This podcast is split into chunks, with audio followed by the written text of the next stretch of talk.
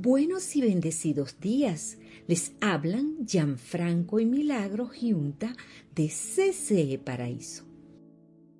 Ante todo, muchas gracias por aceptar la invitación a escuchar la enseñanza de esta semana, enseñanza que nos será de mucha utilidad para nuestra vida, especialmente para nuestra vida espiritual. Nuestro mensaje de hoy. Ser como niños. Bienvenida, amada Iglesia, al primer mensaje del mes de mayo de Comunidad Cristiana en Manuel Paraíso. Mensaje de nombre, Ser como niños.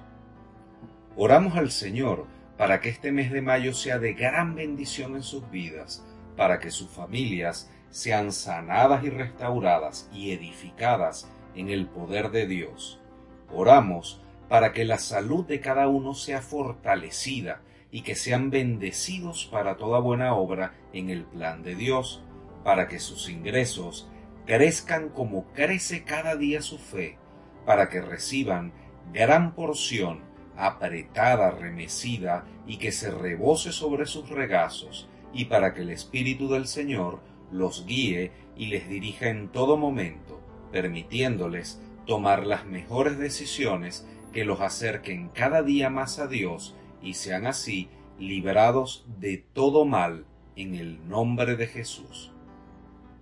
Iniciemos en bendición de Dios.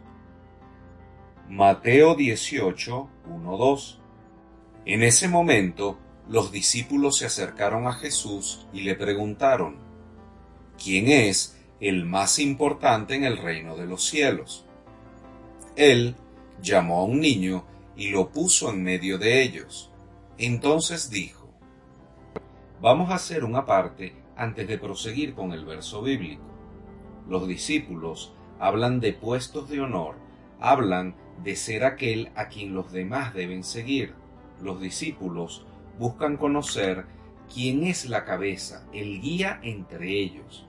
Ellos intentan crear un orden jerárquico vertical que a su vez, en su ingenuidad humana, piensan que ese orden jerárquico debe seguir y mantenerse hasta el reino celestial.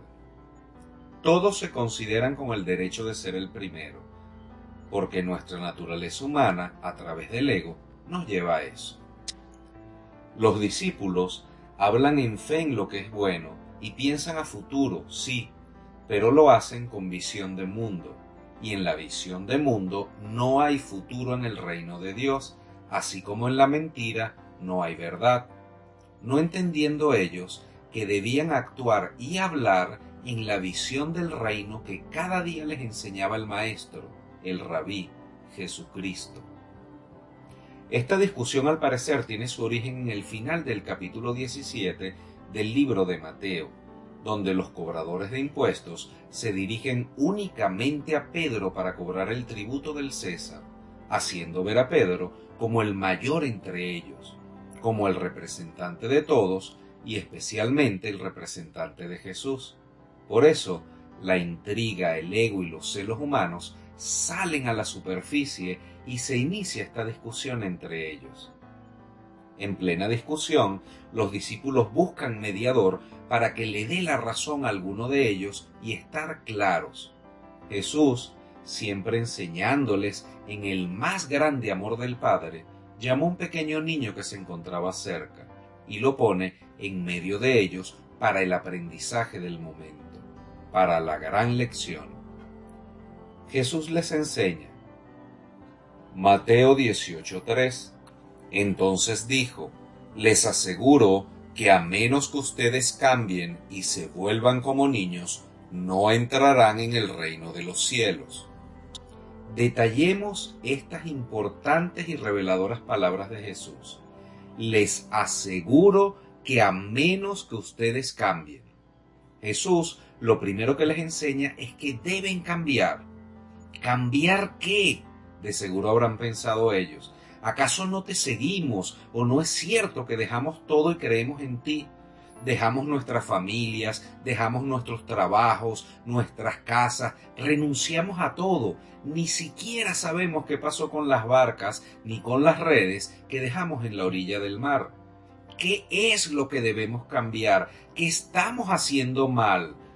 Solo estamos preguntando y ahora nos dices que debemos cambiar. De seguro, los discípulos se llenaron de autocompasión por ellos mismos al no entender lo que se les decía. Algunos de los que escuchan este audio se han sentido reflejados en el espejo de esta situación, que estamos haciendo el bien y que eso no alcanza, que pareciera que no sirve o que a pesar de los esfuerzos aún no cumplimos las expectativas de otros, así estemos haciendo lo correcto.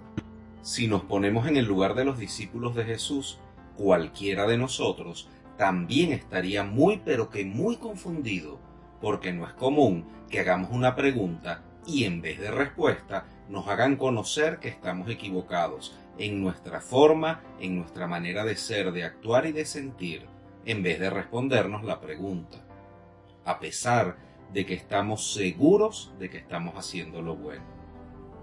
Por otro lado, además del cambio obligatorio al que refiere Jesús, que ya es algo por sí mismo complejo de entender, prosigue su enseñanza, y se vuelvan como niños, no entrarán en el reino de los cielos. De seguro pensaron todos, ¿cómo es eso que no entraremos al reino de los cielos? Por supuesto, nadie dijo nada, y aunque ninguno entendía, enmudecieron todos y dieron por acabada la discusión. Aquello que comenzó como una simple pregunta, ¿quién es el más importante en el reino de los cielos? había tomado un tinte bastante oscuro e inclusive de temer, porque ahora la entrada en el reino de los cielos de cada uno de ellos dependía de algo inentendible en ese momento, ser como niños. Imaginamos que los discípulos estarían arrepentidísimos de haberle hecho aquella tonta pregunta a Jesús. Ahora sí tenían algo nuevo en que pensar. Se les había sumado esa gran preocupación que de seguro los atormentaba aún más y que desplazaba la respuesta tan esperada a su egocéntrica pregunta. ¿Por qué? Porque ya no estaba en juego quien era el más grande ni el primero, sino que era la vida eterna en el reino celestial de cada uno de ellos la que colgaba de un hilo. Jesús, sin ser interrumpido y con el niño al lado, siguió diciendo. Mateo 18:4 Por tanto, el que se humilla como este niño será el más grande en el reino de los cielos. Ahora pudieron entender los discípulos que parte de la enseñanza del Maestro se basaba en la pureza de la humildad, en algo que ninguno de ellos tenía en ese momento, porque de tenerla jamás hubieran discutido quién sería el más grande en el cielo. Humildad, según el diccionario, significa inclinar o doblar una parte del cuerpo, como la cabeza o la rodilla, especialmente en señal de sumisión y de acatamiento. Humildad es abatir el orgullo y la altivez de alguien, es herir y doblegar el amor propio o la altivez. Solo un niño pequeño, de buena gana, se inclina sin temores ni soberbias. Solo un niño pequeño es sumiso y acata todas las órdenes sin preguntar. Un niño pequeño no tiene ni orgullo ni altivez, no es arrogante ni engreído, y aunque su amor propio sea herido, a los minutos se le olvida y perdona. No se enganchan en nada y siguen con sus juegos en la más absoluta humildad que rodea su inocencia. En hebreo, humildad en la Biblia es anavá, y anavá refiere a ser afable, es decir, a ser agradable, dulce y suave en el trato en todo momento. Anabá nos invita a ser mansos en amor ante el prójimo, mansos en obediencia y con propósito, es decir, por amor a Dios. La humildad en inocencia de la que nos habla Jesús es aquella que nos invita a mostrar y a demostrar mansedumbre en todo, a pesar de cualquier circunstancia, porque nuestra confianza debe estar en Dios y no en nosotros mismos, y porque siempre debemos intentar actuar movidos por la voluntad de Dios y no por la propia. Es una humildad en inocencia que nos hace entender nuestro gran estado de necesidad espiritual y humana, que nos lleva a vivir en la verdad de nuestra imperiosa necesidad de Dios en nuestras vidas, y también nos lleva a entender la verdad de la necesidad en todos los demás seres humanos de Dios en sus vidas. Salmos 45.4 Con majestad cabalga victorioso en nombre de la verdad, la humildad, Anabá y la justicia, que tu diestra realice gloriosas hazañas. Esa humildad en inocencia referida en el relato bíblico nos habla sobre entender que somos los más necesitados de Dios, manteniendo la sencillez del ser, siendo mansos en los designios y ante la palabra de Dios. Como manso es un pequeño niño de solo dos o tres años que hace y cree absolutamente todo lo que sus padres le dicen.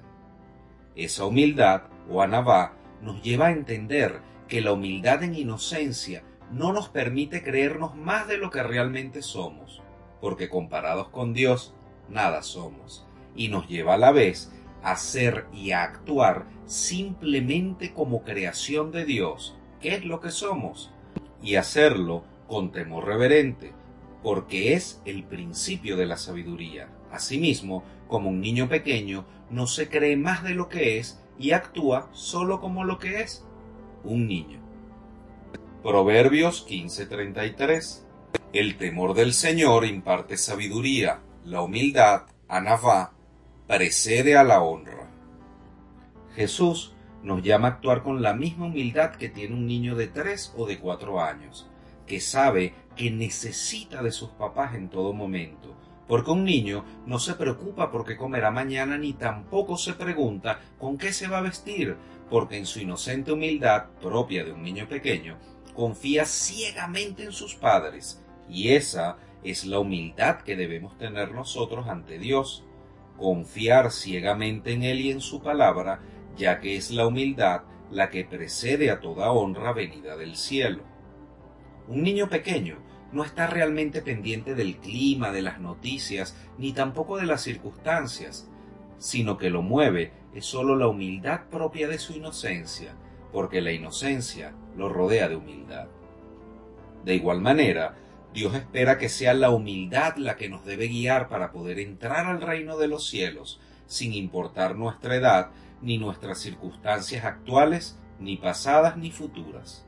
Él desea que cambiemos el punto de apoyo de nuestra confianza, es decir, que nuestra confianza no esté más en nosotros ni en lo que podemos por nosotros mismos, sino únicamente en lo que podemos y debemos hacer en Él y por Él. Porque cuando nos dejamos guiar por el amor de Dios en fe y ponemos toda nuestra esperanza en Él y en su palabra, nos hacemos verdaderamente humildes en inocencia como los niños y nos aseguramos ese ticket para entrar al reino de los cielos.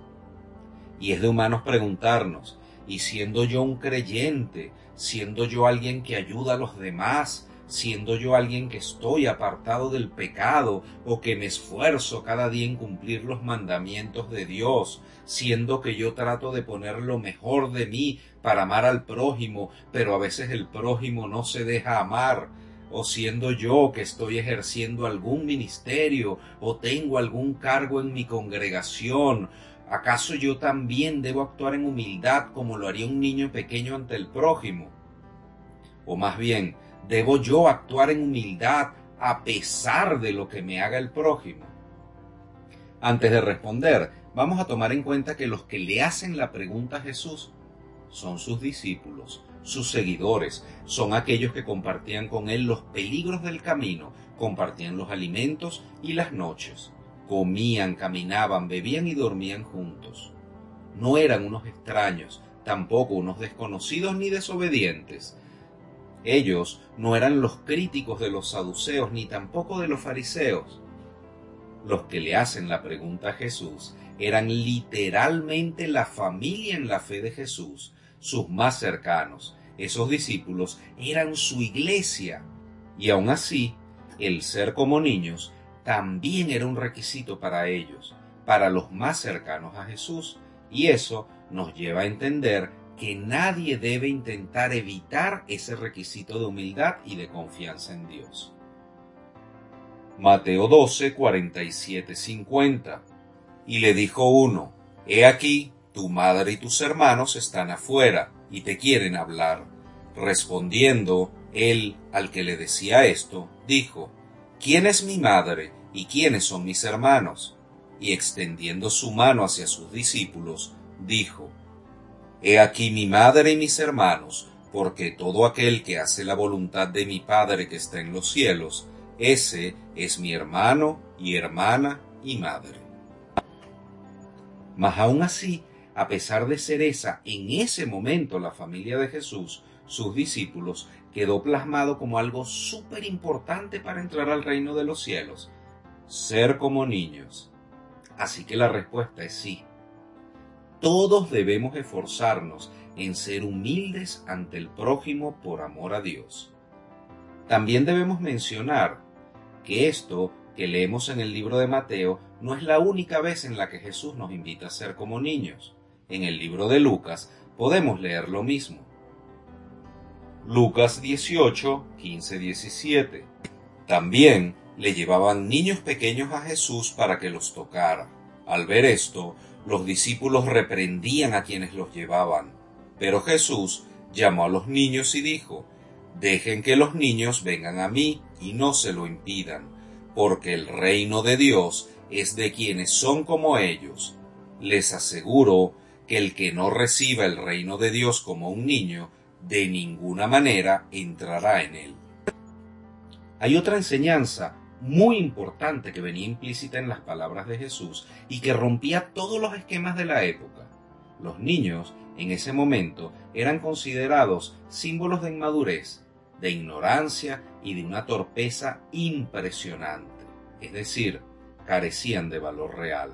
Y esto era así porque por su corta edad no conocían la ley, es decir, la Torá, la cual en la época y por la cultura hebrea era lo necesario para la salvación por obras, y esa es la razón por la que los discípulos consideraban una verdadera molestia a los niños y los apartaban de Jesús porque sabían que ellos no podían ni entender las enseñanzas ni menos como niños decidir seguir a Jesús.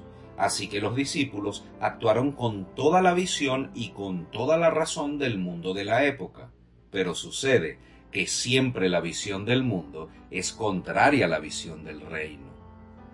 Y la visión del reino que mostraba Jesús al decir, porque el reino de Dios es de quienes son como ellos, les aseguro que el que no recibe el reino de Dios como un niño, de ninguna manera entrará en él. Esto refería que al igual que los niños nada pueden por sí mismos, y aun así, siendo niños, recibirían la salvación como un regalo de Dios. De igual manera, nosotros los adultos recibiremos la salvación por la gracia de Dios como un hermoso regalo y debemos recibirla como los niños reciben los regalos, con dulzura y sencillez, con agrado, emoción desbordante y con mucha sorpresa, llenos de una inmensa alegría espontánea y con bastante agradecimiento. Amados hermanos, ser como niños no significa evadir nuestras responsabilidades ni faltar a nuestras obligaciones de adultos. No se trata de ser como niños en el sentido de la inmadurez, sino más bien en tratar al prójimo en la humildad y con un corazón puro como lo hacen los niños, y hacerlo por amor y obediencia a Dios. No se trata de convertirnos en infantiles ni en tontos, sino de actuar en amor y en recibir con alegría y agradecimiento el mensaje de salvación de las buenas nuevas, porque son la redención de nuestros pecados en Cristo, y que demos testimonio con una gran alegría de la maravillosa bondad de Jesús y la demos en todo momento, porque Él es Dios hecho en forma de hombre por amor. También, humanamente, es válido pensar, pero ¿cómo yo a mi edad voy a volverme nuevamente como un niño? ¿Cómo voy a tener esa alegría? ¿Cómo voy a tener la espontaneidad o el gozo? Vamos a leer Ezequiel 36, 26. Les daré un nuevo corazón y les infundiré un espíritu nuevo. Les quitaré ese corazón de piedra que ahora tienen y les pondré un corazón de carne.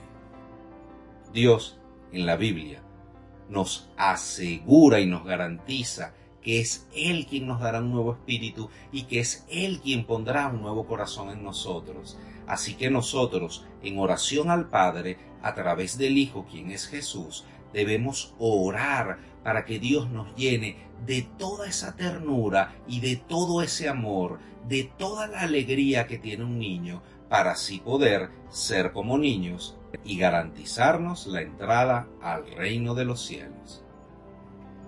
Ahora bien, ¿y cómo podemos saber que vamos en la vía correcta de tener un corazón puro como el de los niños?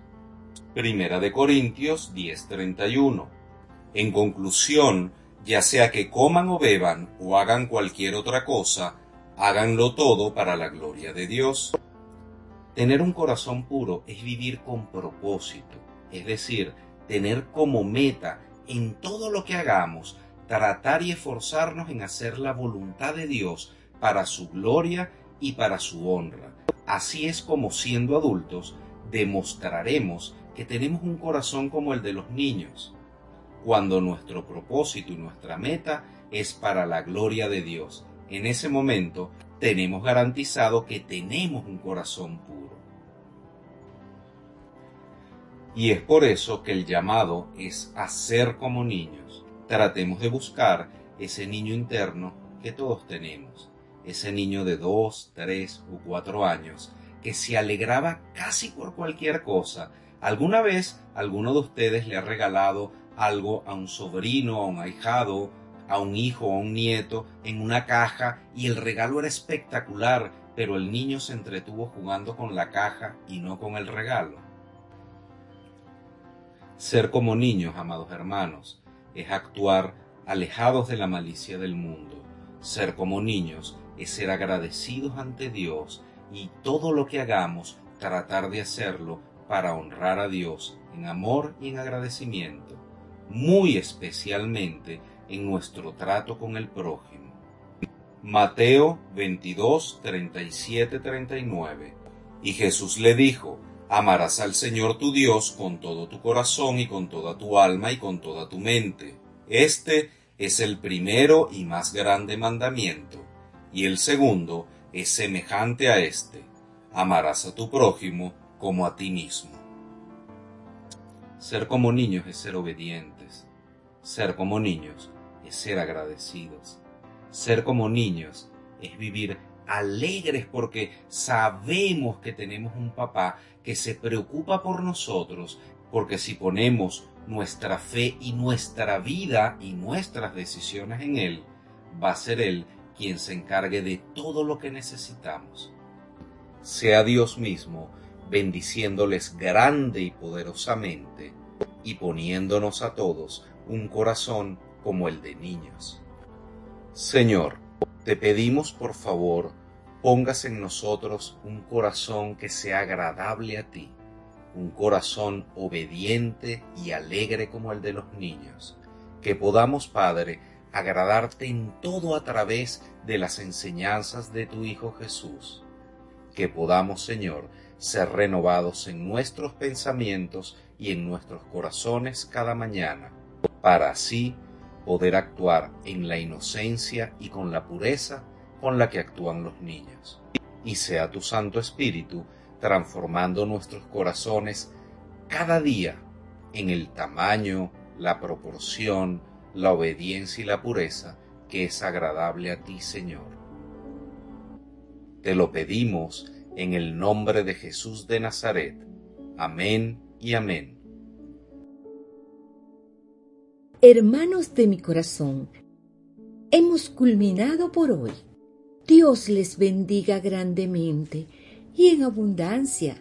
Les amamos en el amor de Cristo y les invitamos a escuchar la próxima semana el mensaje de CCE Paraíso.